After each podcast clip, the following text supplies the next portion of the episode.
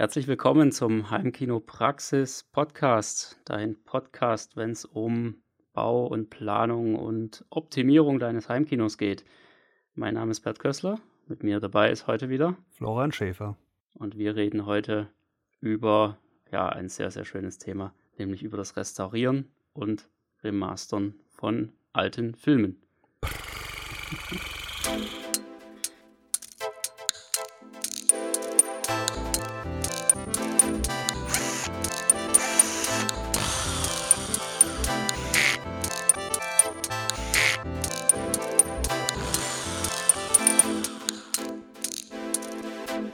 Heimkinopraxis Podcast. Ja, uns hat nämlich eine Frage erreicht von einem Hörer, der einfach mal wissen wollte, ob wir da mal ein bisschen drüber reden können, wie denn alte Filme eigentlich restauriert und remastert und letztendlich auch auf UHD ausgegeben werden. Das ist auch so ein Thema, das ist manchmal, also ich will jetzt nicht sagen umstritten, aber naja, es ist, es verwundert den einen oder anderen so ein bisschen, wie das denn eigentlich sein kann, dass so uralte Schinken plötzlich doch noch auf UHD rauskommen. Ich glaube, das ist ja eine Sache, über die wir ganz gut reden können heute. Ne? Oder ob das so ein reiner Etikettenschwindel ist nach dem Motto, früher, das war ja noch gar kein 4K. Das ist genau die Frage. Und da müssen wir, glaube ich, als allererstes mal darauf eingehen, wie denn alte Filme gemacht wurden. Also grenzen wir es mal ein bisschen ein, wobei ähm, das so, so, ganz grob natürlich quasi 100 Jahre lang so war. Aber sagen wir mal, ne, so ein Film in den 80er Jahren äh, wurde typischerweise auf 35 mm Filmmaterial gedreht. Da gab es ein paar unterschiedliche Formate. Also dieses bekannte Anamorph, mit ähm, wo das Bild danach nochmal zusammengestaucht werden muss. Und wie wir es auch kennen, 2,35 Bildseitenverhältnis oder eben sogar noch, also das ältere war dann noch 4 zu 3 etc. Also auf dieser typischen Filmrolle gab es verschiedene Formate und das äh, war oder gibt es ja auch tatsächlich noch dasselbe Filmmaterial wie das für Fotoapparate. Also es, es gab und äh, gibt vereinzelt immer noch äh, ja so zum Beispiel einen Kodak irgendwas äh, ISO 400 Film zu kaufen und für ein Fotoapparat mit 24, 36 Bildern ist das Ding halt äh, zwei Meter lang. Das und hat immer noch für ein 37. Bild gereicht. Ja, so, so, so eins mit, mit unscharfem Rand oder so. genau. Das hat man ähm, voll gemacht, bevor dann der Rückspulmotor angesprungen ist, mitten in der Hochzeitszeremonie. Ja, aber dasselbe Material ist äh, einfach in, in länger äh, für Kinofilme verwendet worden. Äh, also sprich dieses Lochraster, was man da am Rand kennt, was ja so äh, dekorativ auch häufig noch irgendwo bemüht wird. Um anzudeuten, hier geht es um Film. Das gab es bei Filmkameras dann äh, genauso. Nur eben, oh, da muss ich jetzt nachschauen. Ich sag mal, auf so einer typischen Aufnahmefilmrolle sind mal zumindest mal ein paar hundert Meter Film drauf. Ähm, aber genau das Gleiche. Ein Unterschied bei der klassischen Aufnahme gäbe es noch, und zwar ein 35 mm Fotofilm, der wird quer durchgezogen. Also sprich, ähm, die, die Bilder sind, äh, nutzen mehr Fläche und in einem, einer Film, äh, also Film-Bewegtbildkamera äh, laufen sie von oben nach unten durch. Da sind sie also, ähm, haben sie ein bisschen weniger Fläche. Äh, das ist, ja, aber ansonsten ist es dasselbe Material und ähm, dementsprechend ist auch die Bildqualität grundsätzlich die, wie man sie vielleicht noch äh, aus dem Fotografierzeitalter kennt. Und da gab es ja Dia und Schwarz-Weiß und, und was weiß ich was alles. Also Dia, sowas Prinzip, gab es prinzipiell im, im Kinofilmbereich auch, aber ist schon eher exotisch, macht da weniger Sinn, sondern normal ist immer Negativfilm. Äh, aber äh, manche, die so fotografiert haben, erinnern sich vielleicht auch noch, dass da durchaus die, die Qualität sehr unterschiedlich sein kann. Und zwar die niedrig empfindlichen Filme haben ganz kleines Korn und brauchen eben viel Licht, um quasi anzuschlagen.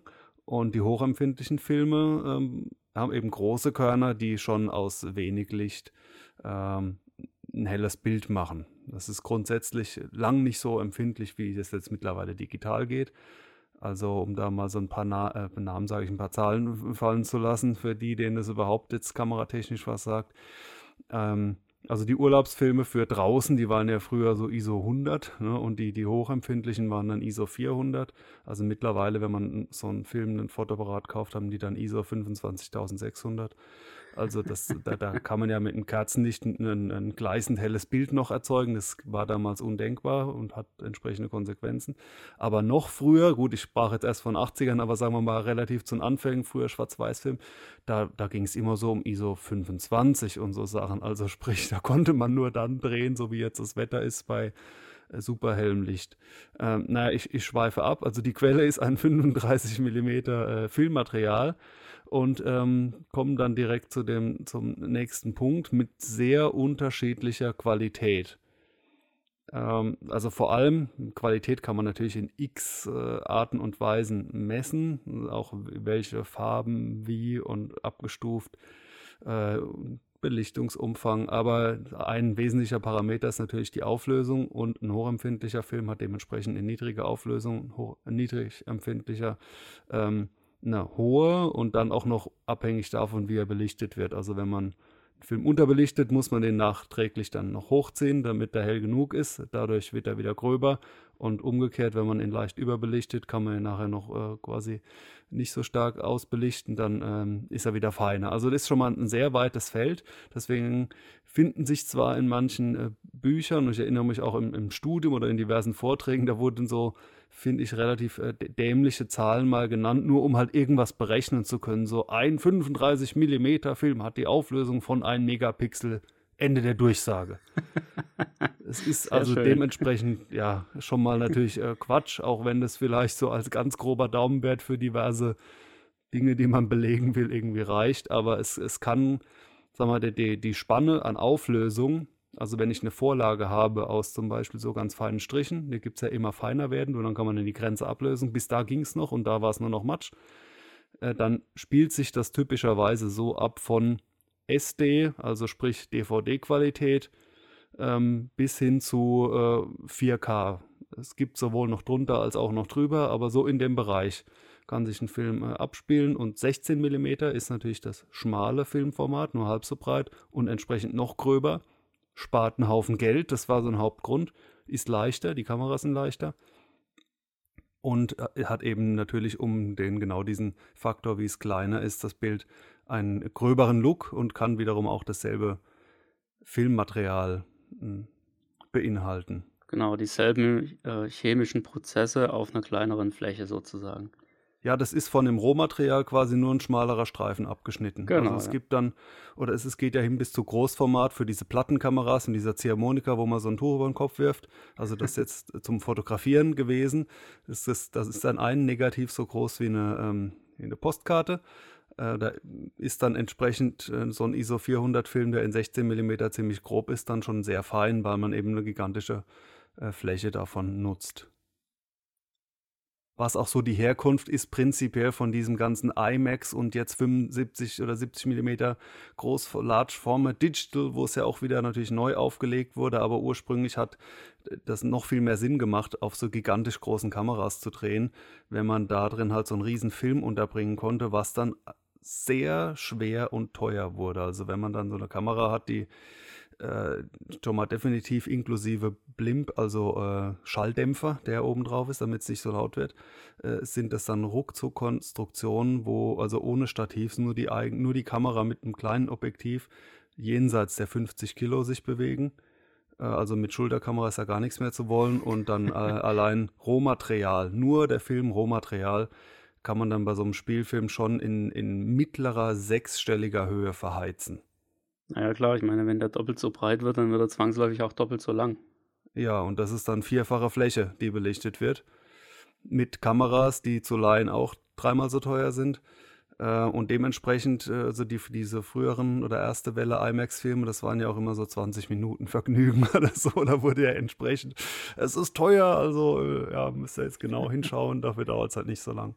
Ja, ich kann mich auch noch gut erinnern, als ich damals in der, in der Druckvorstufe angefangen habe zu arbeiten, da hatten wir so einen riesen Trommelscanner und da wurden dann auch immer die ganzen Dias und Negative teilweise so aufgeklebt auf diese Trommel. Also es war wie so eine ja, wie, wie, so eine Glastrommel mehr oder weniger. Wahrscheinlich war es eher Plexiglas, ich weiß nicht mehr genau. Und ähm, das war schon ziemlich beeindruckend, was da für eine Scan-Qualität auch rauskam. Das ähm, kannte man jetzt so von einem typischen Flachbettscanner, wie man das so in den 90ern noch hatte, Ähm, jetzt nicht unbedingt. Ja, also die, die Zeiten vor der Digitalfotografie, die waren da ja schon ein bisschen ähm, verrückt teilweise. Das kannst du heute irgendwie alles gar nicht mehr vorstellen. Da wurde noch richtig alles eingescannt und sowas. Und ähm, das war schon ziemlich beeindruckend. Also alles, was irgendwie so Filmmaterial war, war immer die bevorzugte Quelle für irgendwelches Bildmaterial.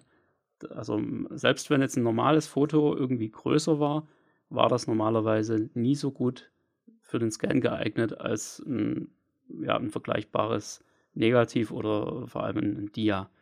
Absolut, ja, ja. Also das, wenn man dann leider mal in die Verlegenheit kommt, ein schon belichtetes Foto nochmal abfotografieren zu müssen, das ist natürlich dann im Vergleich äh, ist was ganz anderes, wie wenn man nochmal an dieses Original Negativ rankommt. Und das wird auch idealerweise gemacht, wenn man so alte Filme restauriert. Natürlich äh, liegt es nicht immer vor, dieses Originalmaterial. Und auch selbst wenn es vorliegt, wird nicht immer dieser Aufwand betrieben, sondern äh, dieses äh, ursprüngliche Filmmaterial, und es werden ja äh, immer noch Filme auf Film gedreht, ähm, das, ähm, ja, das wird vielleicht auch nur einmal gescannt und dann wird da eine DVD draus gemacht und dann gibt es irgendwann eine Blu-ray und da sagt man jetzt, lass mal nochmal dieses Rohmaterial, digitale Rohmaterial nehmen und eine Blu-ray draus machen und dann nochmal und eine 4K, also dieses gleiche Master zu nehmen, weil dieses Mastermaterial ist ja nicht, klar, nicht derselbe äh, im H264 kodierte Clip wie jetzt auf einer Blu-ray, sondern ist ein Rohdatenformat, was vielleicht auch eine ganz andere Auflösung hat, also sowas wie eben die üblichen 2K oder 4K oder jetzt neuerdings auch noch irgendwas drüber. Das könnte auch sowas wie 5, irgendwas K sein. Äh, und die werden dann immer wieder rangezogen, um das jetzt dann nochmal, sage ich mal, neu äh, aufzugießen. Und da kann auch durchaus nochmal mehr bei rauskommen. Ähm, das Ursprungsmaterial, wenn das jetzt so, sagen wir mal, ein ISO 400 Film ist, das wird ja dann äh, im, im, Produktionsprozess kopiert und das ist ja dann auch nicht der Film, der im Kino läuft, der muss ja multipliziert werden. Also sprich, da gibt es so mehrere Vervielfältigungsgenerationen, Zwischenschritte. Äh, oder das berühmte DI, das liest man in diesen Tabellen auch. Äh, ist das ein echter 4K-Film? Also, oder wurde da zwischendrin auf 2K runtergegangen und dann wieder hoch?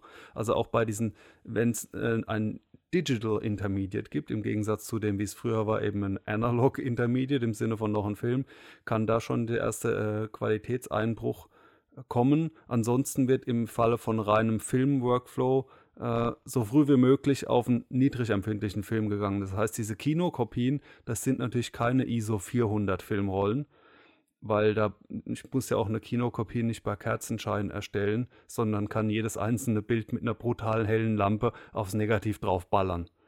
Äh, und dementsprechend. Das muss ja eigentlich auch nicht mit 24 Bildern pro Sekunde gemacht werden. Nö, es gibt also, das auch alles. Ich jetzt nicht ja. aus, aber das geht ja deutlich langsamer, wenn es sein ist. Äh, tendenziell langsamer als Echtzeit. Äh, ich meine, natürlich irgendwann, wenn man ganz viel machen will, ist die Geschwindigkeit auch ein Faktor. Äh, aber prinzipiell kann man es auch langsam machen oder mit ganz viel Licht. Auf jeden Fall spielt, äh, worauf ich hinaus will, die, die Körnung des, äh, der Kinokopie eigentlich keine Rolle, weil die ist so fein, dass man da idealerweise eher noch die, die Körnung der ursprünglichen Aufnahme durchsieht, weil es dann quasi das hinzugekommene Korn äh, viel feiner ist. Trotzdem ist das natürlich beim Restaurieren oft so ein Punkt, was hat man noch als Grundlage? Ist es eine Kinokopie? Oder hat man sogar noch ähm, das Rohmaterial vom Schnitt damals oder das, das zusammengeklebte, wenn es früher analog äh, geschnitten wurde, also ja wirklich ein Film da mit der Schere oder mit so einem Schneidegerät äh, durchgeschnitten und dann zusammengeklebt. Das ist eine vielfach geklebte Filmrolle dann eben. Äh, und bei so super populären Filmen, jetzt äh, ein berühmtes Beispiel, tausendmal gescannt, hauptsächlich von Fans, äh, Star Wars, in allen Varianten von allen Quellen der Welt, neu ja. zusammengesammelt, um dann jetzt, ähm, dann sieht es auch jedes Mal ein bisschen anders aus. Äh, es gibt also auch durchaus den Fall bei so, so alten ja, Kultfilm oder seltsamen Film, dass das dann kombiniert wurde, dass äh, man sagt, okay, wir hatten hier von bis alles Mögliche zur Verfügung, weil bei denen, bei dieser Kopie waren die dunklen Bereiche immer abgesoffen, die waren alle schwarz und bei der anderen ist dafür die Auflösung nicht so dolle und dann kombiniert man es eben. Ja, da wird ja auch sehr, sehr viel Mist gemacht. Also ich erinnere mich da noch an die unendliche Geschichte. Ich glaube, wir hatten sie auch mal als Filmtipp hier und mhm. hatten das da auch schon erwähnt, wo sie ja für die gekürzte amerikanische Version die Originalnegative dann genommen haben, das alles nochmal irgendwie ja, komplett neu abgescannt haben und dabei aber irgendwie halt die, die Negative quasi kaputt gegangen sind, was auch immer. Und dann konnten sie halt leider die, die ursprüngliche deutsche Version, die etwas länger war und auch äh, nicht diese dämliche Endtitelmusik hatte, die konnten sie dann leider nicht mehr komplett in der Qualität herstellen. Also da sind dann irgendwie die, ja, diese gekürzten Szenen äh, leider halt nicht in der besten Qualität da gewesen. Und das ist natürlich dann ganz großer Mist, wenn da eben ja für so halbgare Produktionen dann quasi die Originale äh, verschwendet werden.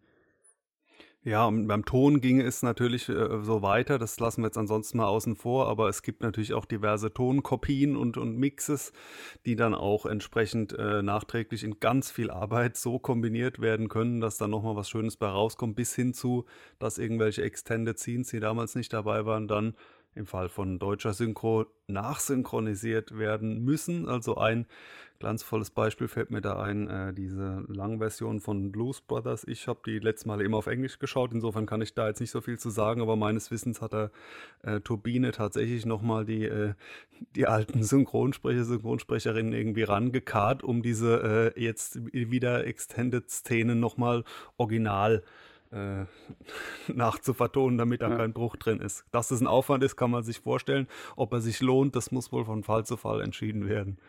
Ja, das ist, äh, finde ich aber gut, dass sie es machen, weil wo das ja auch komplett schief gegangen ist, ist beispielsweise bei Independence Day. Da gibt es ja auch diese Extended-Version, die niemals im Kino kam, sondern die kam dann irgendwann, glaube ich, auf DVD und auf Blu-ray raus. Und da hörst du auch äh, ganz deutlich, dass die ganzen neuen Szenen alle plötzlich andere Synchronsprecher haben, bis auf einen oder zwei. Und das ist halt einfach, es geht gar nicht sowas aus meiner Sicht. Also ja. Also dann sollte man es lieber echt lassen. Wobei die größten Fehler bei Independence Day, die sind, glaube ich, schon beim Drehbuchschreiben äh, passiert. äh, gut, hatten wir es ja schon ja, mal von Absolut richtig.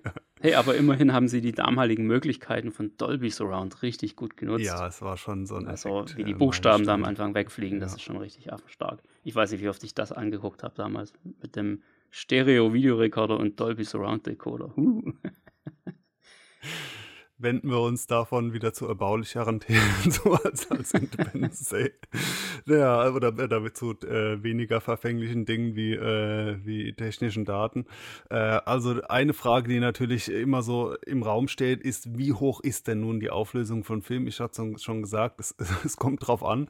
Aber jetzt mal angenommen, man hat eine gewisse Filmkorngröße, die ist bei einem Filmmaterial gewissermaßen spezifiziert. Da kann man von ausgehen, dass diese Körnchen sind so und so groß. Sie sind natürlich schon mal nicht so angeordnet wie bei einem Pixelraster, also nicht in Zeilen und Spalten gleichmäßig verteilt, was erstmal besser ist, als wenn die gleiche Anzahl Punkte eben in Zeilen und Spalten verteilt wäre, weil so ein regelmäßiges Muster ist natürlich auffälliger als so ein äh, stochastisch äh, durcheinandergewürfeltes. Ja, und kann Moiré-Effekte geben und was weiß ich nicht. Genau, und die gibt es schon mal bei, bei Filmen nicht, ähm, so, so Überlagerungen wenn ich jetzt eine Vorlage habe, so ein MTF-Chart, also Modulation Transfer Function, wo ich die, die sehe, wie, wie feine Strukturen ich noch abbilden kann, und dann komme ich bei Filmen auch zu einem messbaren Ergebnis. Das ist also dann nicht mehr Interpretation und Wischiwaschi, sondern da kann man schon sagen, ab hier sieht man nichts mehr, weil äh, da wird es eben von der Korngröße überlagert.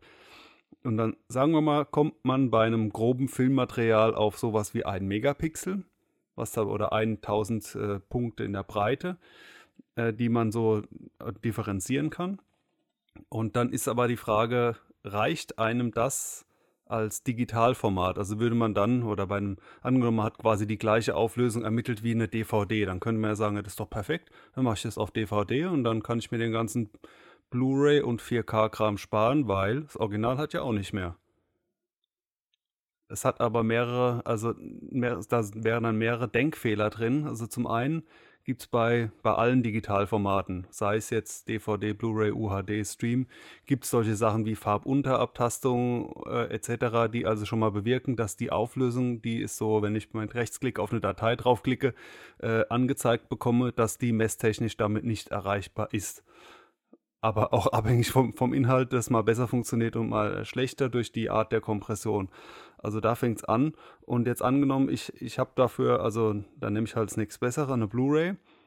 Und dann sehe ich tatsächlich alles, was vor der Kamera stand, genauso gut. Also sofern zum Beispiel Wimpern so aufgelöst sind, sehe ich die dann auf der Blu-ray immer noch. Was ich dann allerdings noch nicht sehe, ist das Filmkorn. Weil das ist ja so eine, eine künstliche Struktur, die durchs Material kam und die jetzt nicht eine Auflösung der Vorlage ist.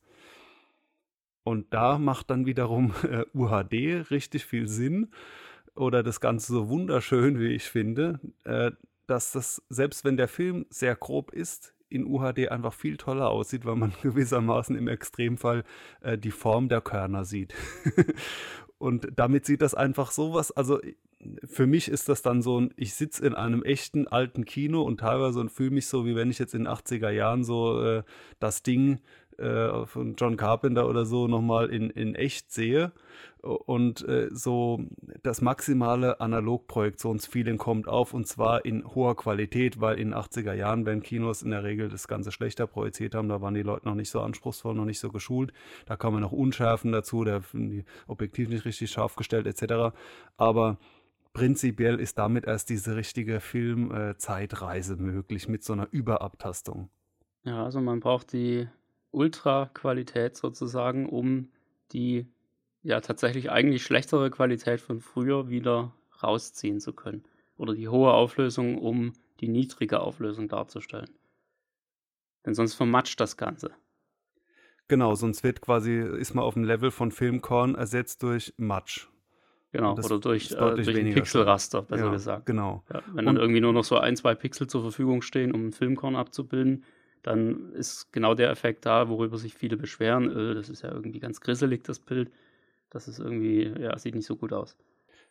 Daneben gibt es natürlich noch andere Qualitätskriterien wie ähm, Banding, also das, oder Artefakte wie, wie Banding als sehr prominent, dass man zum Beispiel in so einem leichten Farbverlauf im Himmel dann so Ringe sieht von äh, ein weißer Ring um die Sonne und dann ein türkisener Ring drum und dann ein dunkeltürkisener. Und wenn ich dann eben äh, eine Qualitätsstufen weiter hochgehe, dann gibt es diese Effekte immer weniger und dann sieht das ganze restliche Bild auch, auch sonst farblich oder größerer Farbraum äh, auch sonst besser aus. Also auch bei einem sehr groben Film ist ja zum Beispiel ähm, je nach Material der gleiche große Farbraum gegeben wie in einem 75 äh, oder 65 mm Negativ. Also was Farben angeht, da, das, äh, das wird ja nicht ähm, im gleichen Maße mitskaliert, sondern da macht es zum Beispiel sowieso Sinn, auf, ähm, auf so ein Format zu gehen, was das voll unterstützt wie eine UHD-Scheibe.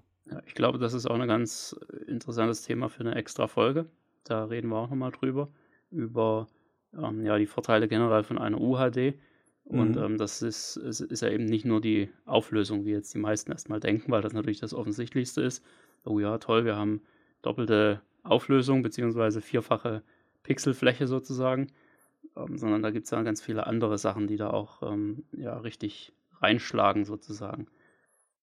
Wie ist denn eigentlich so äh, generell die, die Datenmenge von, sagen wir mal jetzt von einem Full-HD-Film oder von einem UHD-Film, das äh, lässt sich doch eigentlich auch ganz gut berechnen, einfach anhand der, ja, der Auflösung und der Farbigkeit. Ne?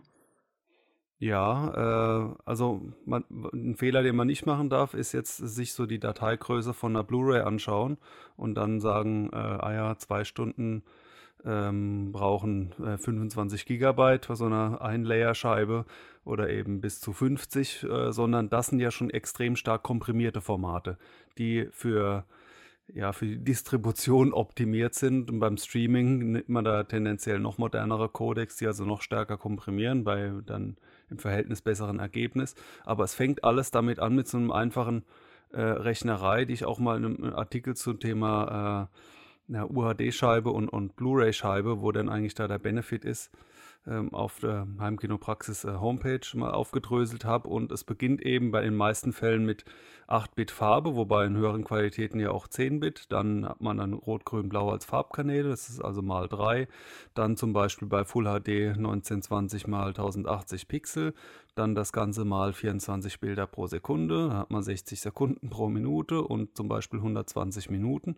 Und in dieser Rechnung vor irgendeiner Kompression und jetzt nur Full HD und nur 8 Bit zum Beispiel, kommt dann erstmal raus pro Film 1 Terabyte. Ziemlich genau.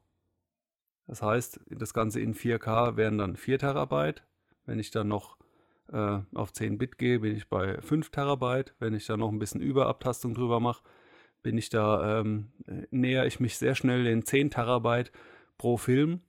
wenn ich jetzt einmal sage, äh, okay, es geht hier um die alten Star Wars-Filme, die kaufen eine Milliarde Menschen zu einem total überhöhten Preis in so einer komischen Plastikbox, dann kann man das alles machen. Aber es wird ja auch viel äh, Filmmaterial digitalisiert, ähm, zum Beispiel äh, archiviert, so dass wenn dann so ein Fernsehsender, BBC in England oder die oder auch äh, was ich, äh, ZDF oder die anderen äh, alten Sender der, der Welt, wenn die sagen, wir haben hier unsere Archive, wir müssen jetzt irgendwann mal Richtung digital.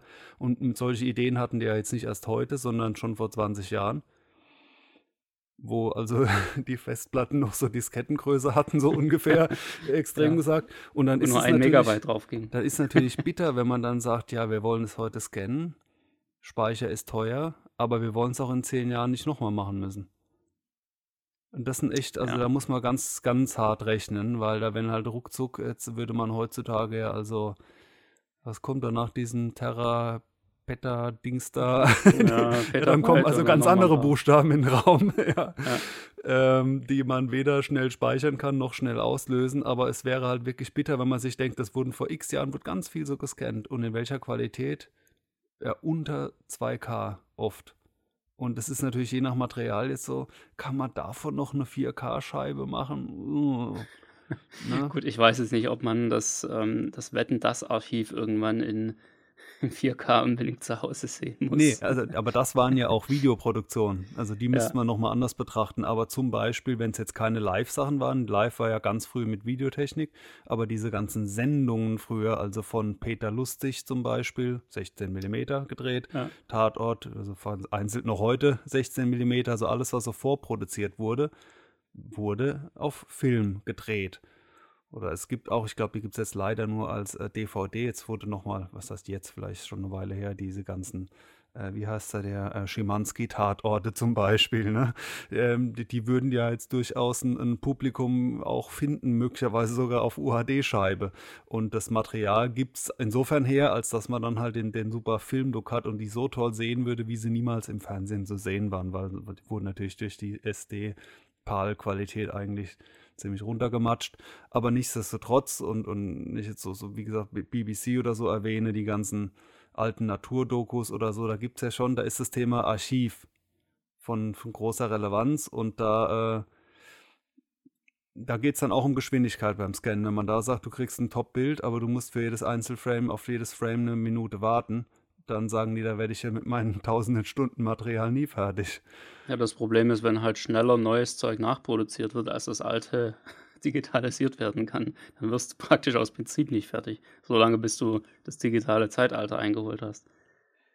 Und trotzdem wird dieses Analogmaterial ja dann weiterhin meistens auch noch aufgehoben. Also in seltensten Fällen oder manchmal, das passiert sicher auch, sagt man, also generell Museen, zu denen ja auch so, so Filmkunst so am Rande gehört, die haben ja echt das Speicherproblem. Man sieht ja da immer nur so die, die Spitze des Eisberges, beziehungsweise noch viel weniger. Und das, was gerade nicht ausgestellt wird, ja, das muss halt in gigantische Lagerhallen. Und bei ja. Filmmaterial kommt dann, das wird auch gelagert, zumindest die, die ganzen Oscar-Gewinner und andere. Die werden trotz, dass sie auf Blu-ray erschienen sind, werden die ja dann nicht weggeschmissen und die sind dann in speziellen, ähm, hatte ich mal, äh, muss ich mal in der Schule einen Aufsatz drüber schreiben, in speziellen äh, Schutzbunkern, äh, teilweise idealerweise noch an verschiedenen Orten gleichzeitig.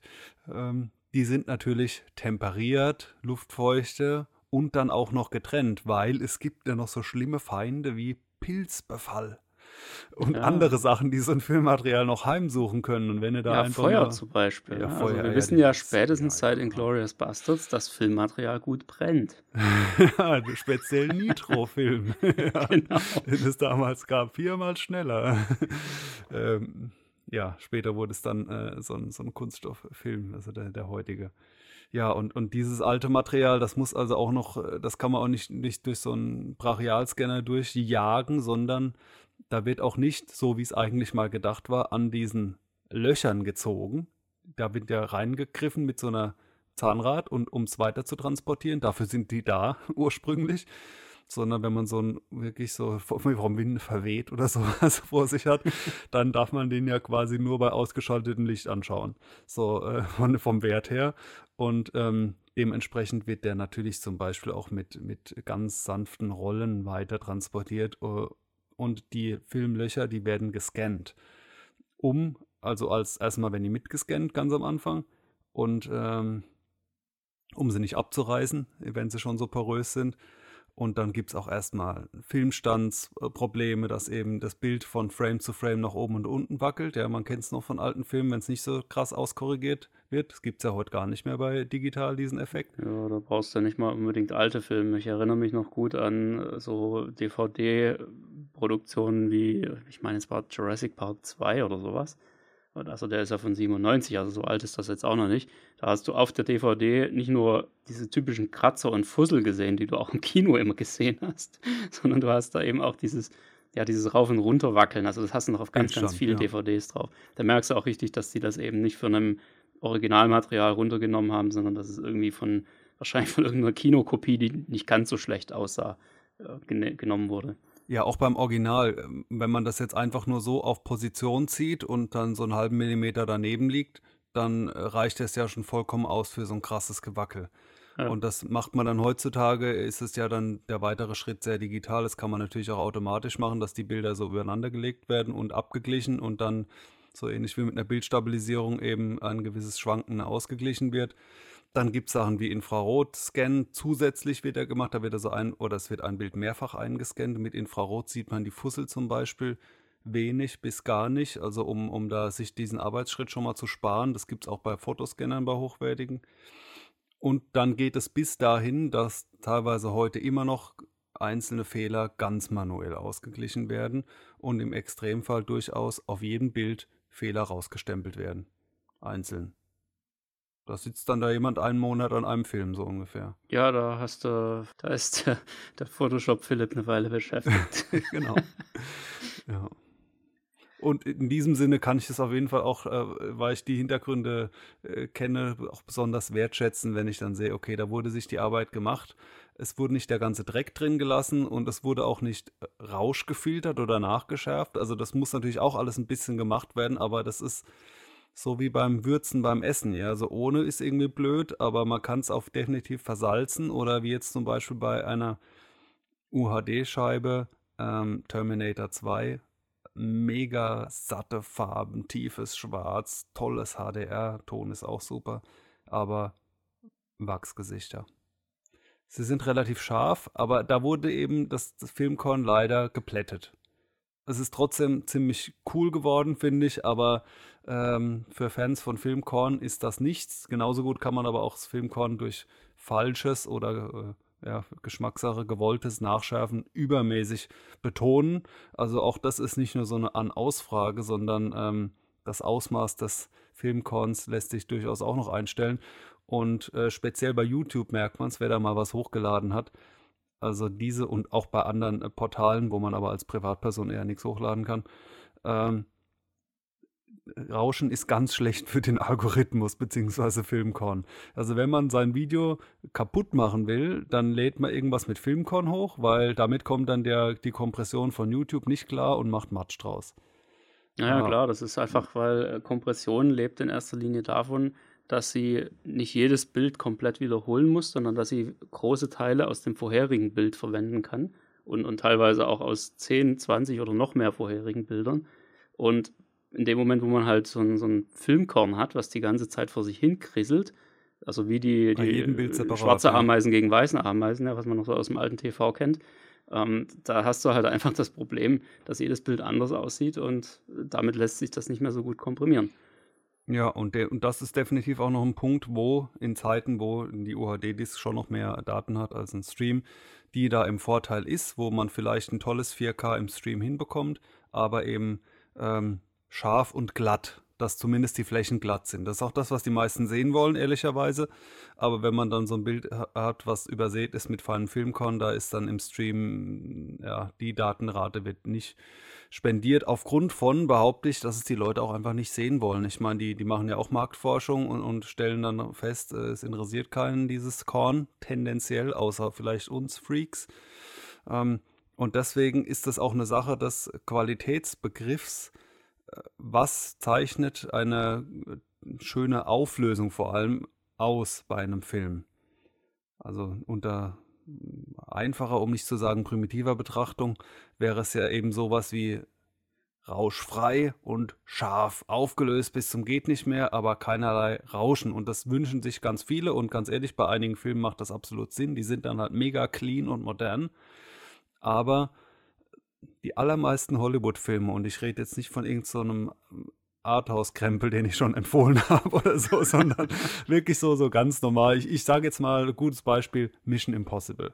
Ja, der hat jetzt eigentlich nicht unbedingt einen Anspruch, äh, wie Asbach uralt auszusehen und auch nicht mit äh, eine alte Filme und wie auch immer, sondern schon relativ modern. Da ist, der ist digital gedreht. Was ist am Ende drüber gelegt?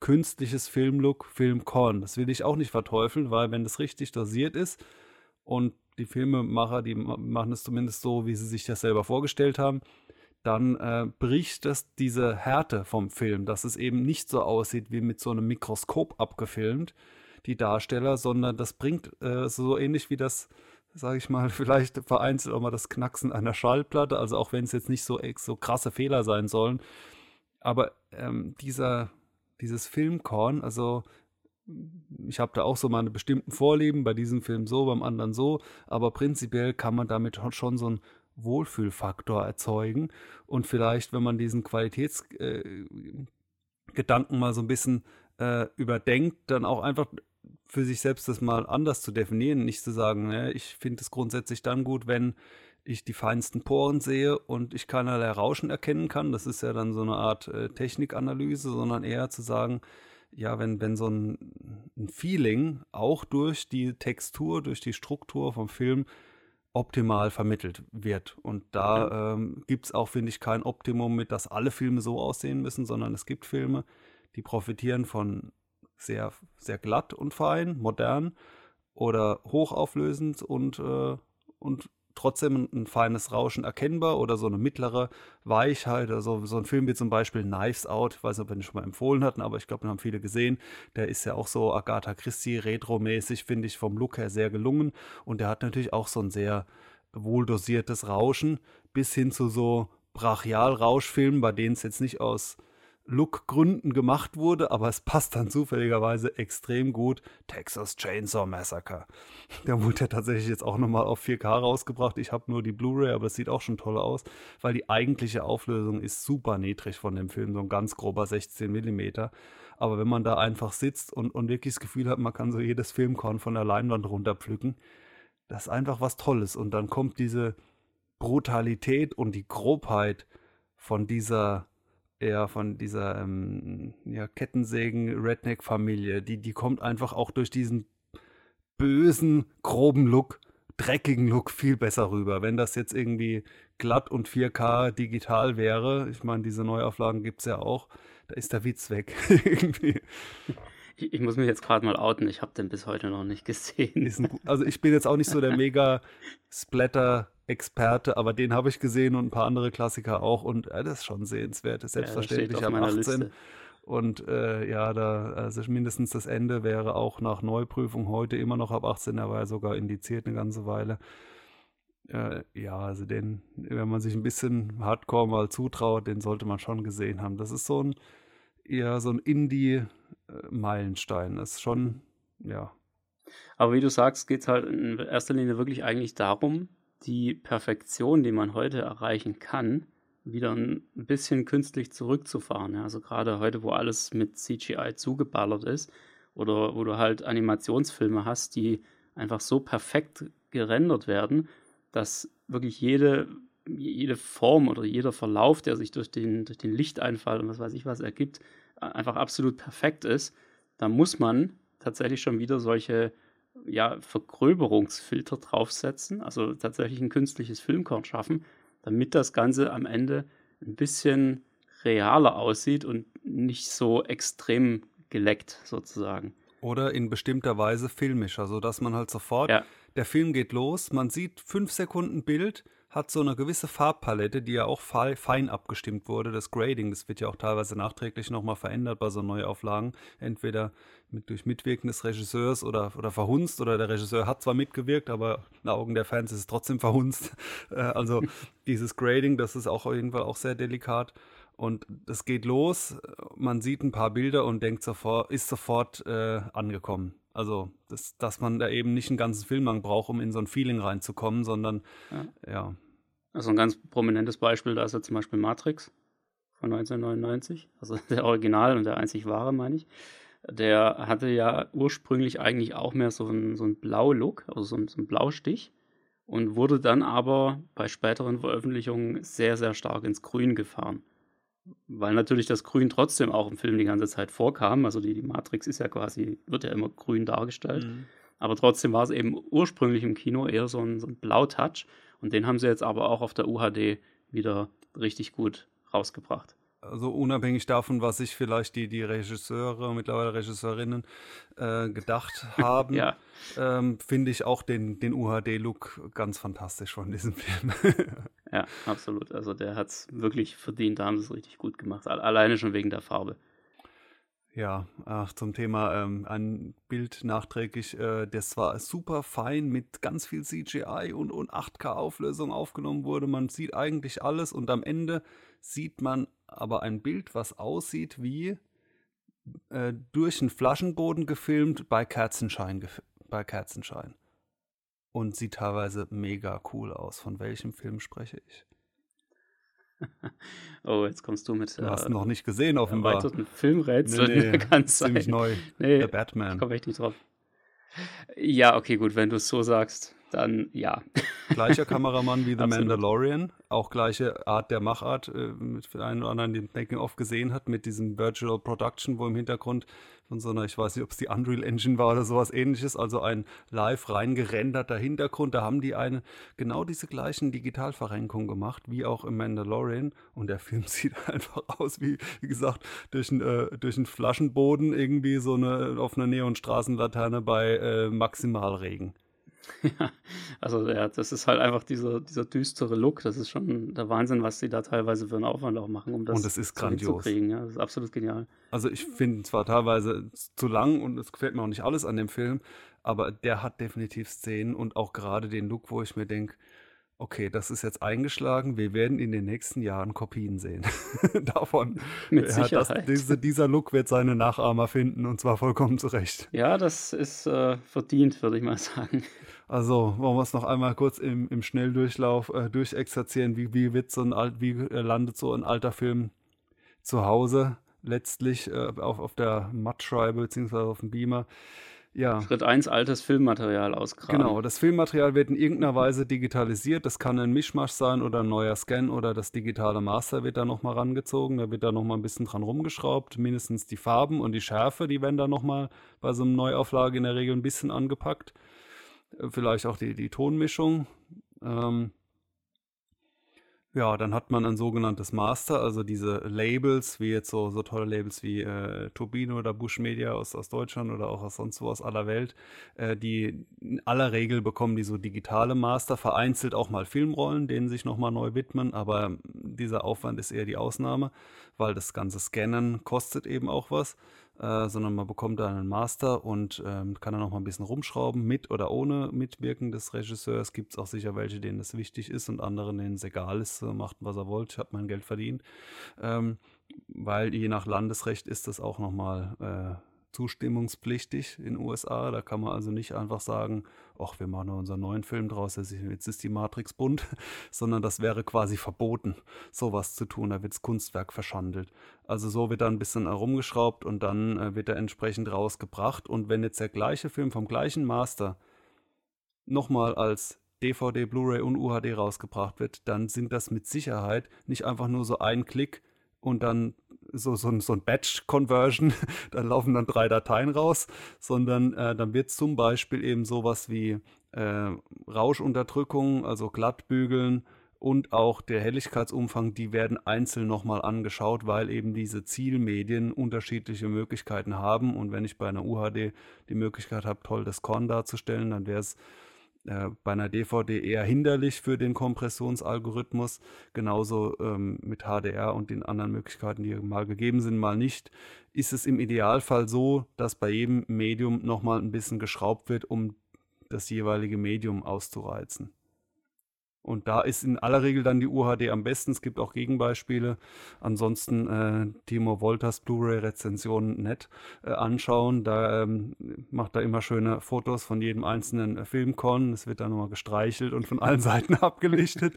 ja, also da kann man wirklich im Slider von links nach rechts so sehen, ob, ob sich die 10 Euro mehr lohnen, weil es nicht zwingend der Fall ist. Aber ich würde mal sagen, so bei 80 Prozent der Fälle lohnt sich dann das, das teuerste Medium leider doch. Ja, sehr schön. Da haben wir doch wirklich mal einen sinnvollen Anwendungsfall für UHD gefunden. ja, dann würde ich sagen, kommen wir zum heutigen Filmtipp.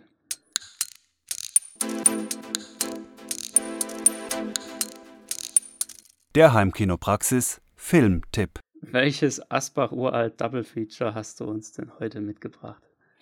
Also ich habe genau ein, ein Double Feature habe ich mitgebracht und zwar habe ich jetzt erst den deinen äh, Filmtipp äh, Last Night in, in Soho gesehen von Edgar Wright. Das hatten wir vor ein paar Folgen und ich fand den super schön. Also der hat ganz viele Anspielungen an Filme, die ich mag und, äh, und ich fand den Film auch mit den ganzen optischen Sperenzien, mit den Spiegeln, äh, ich fand den dermaßen gelungen. Also ja, davor ist Edgar Wright mit seinen Spielereien, sage ich mal, nicht so ganz an mich rangegangen. Bei den anderen Filmen, die fand ich irgendwie so ein bisschen für mich kalt.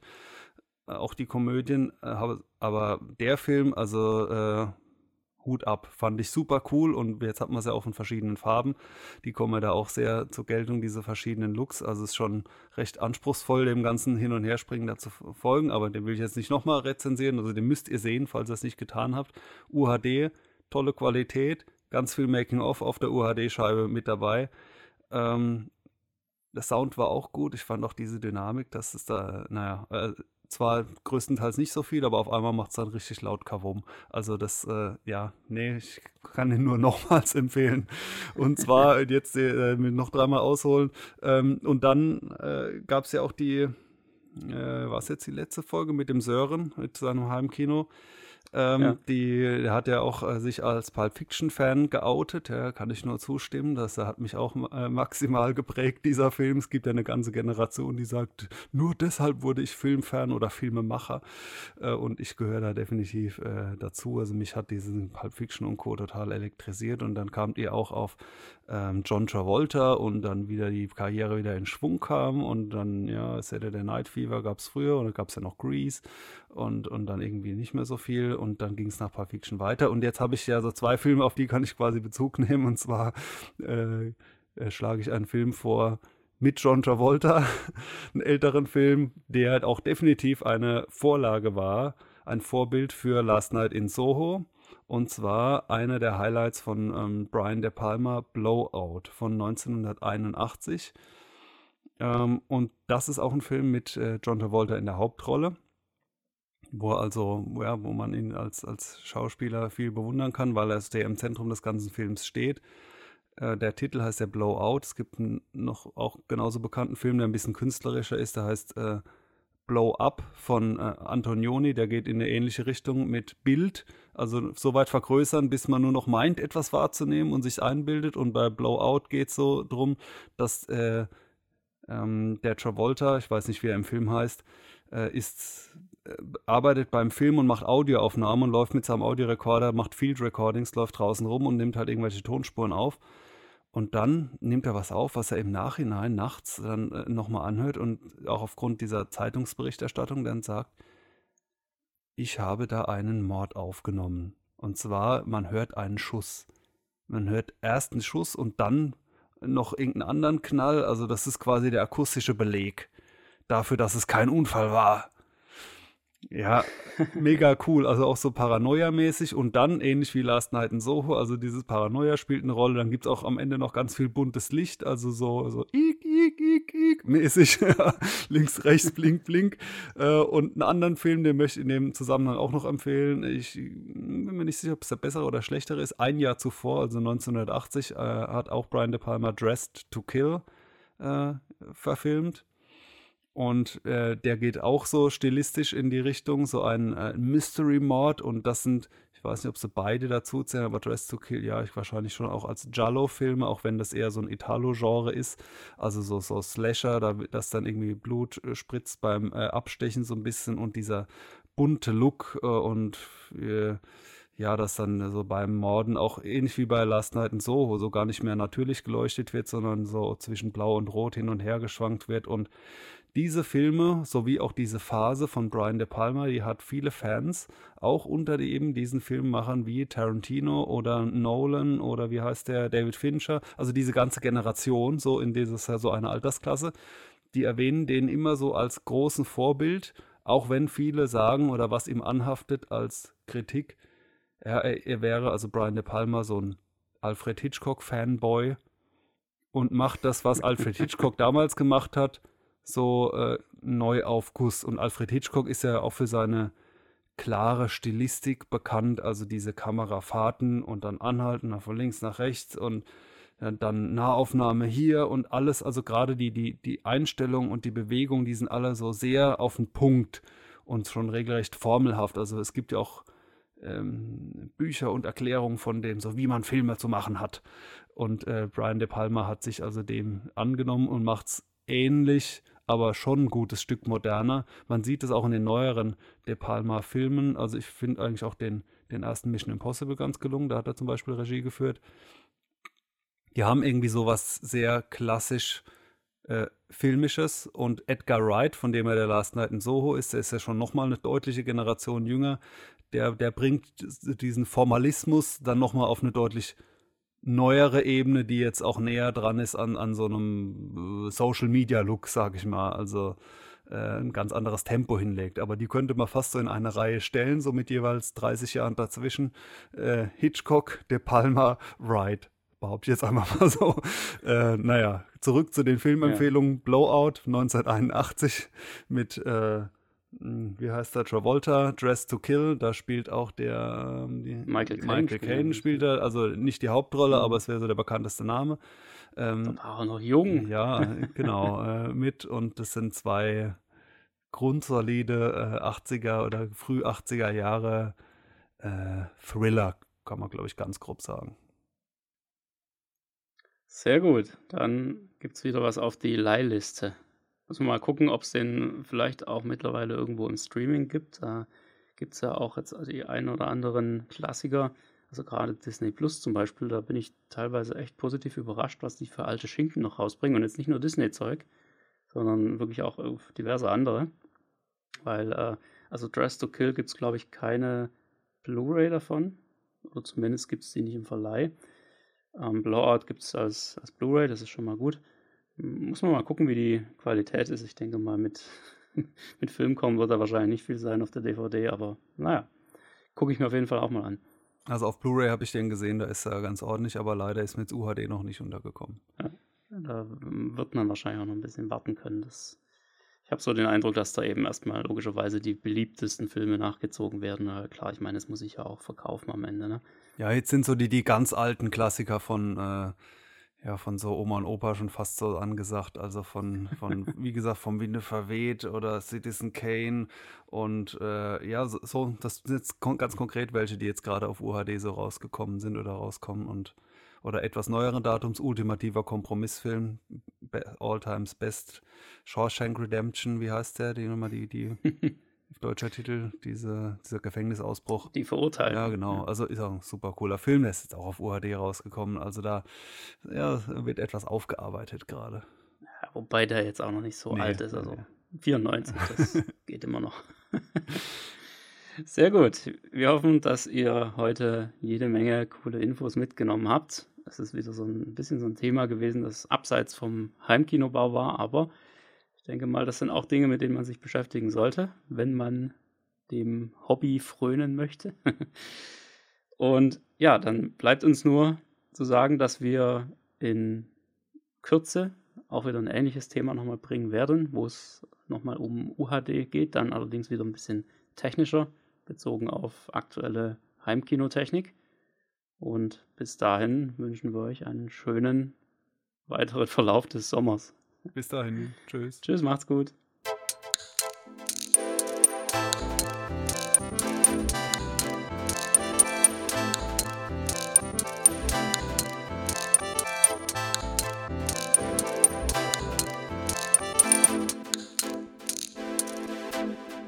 Der Heimkinopraxis Podcast. Präsentiert von www.heimkino-praxis.de, der Seite rund ums Heimkino.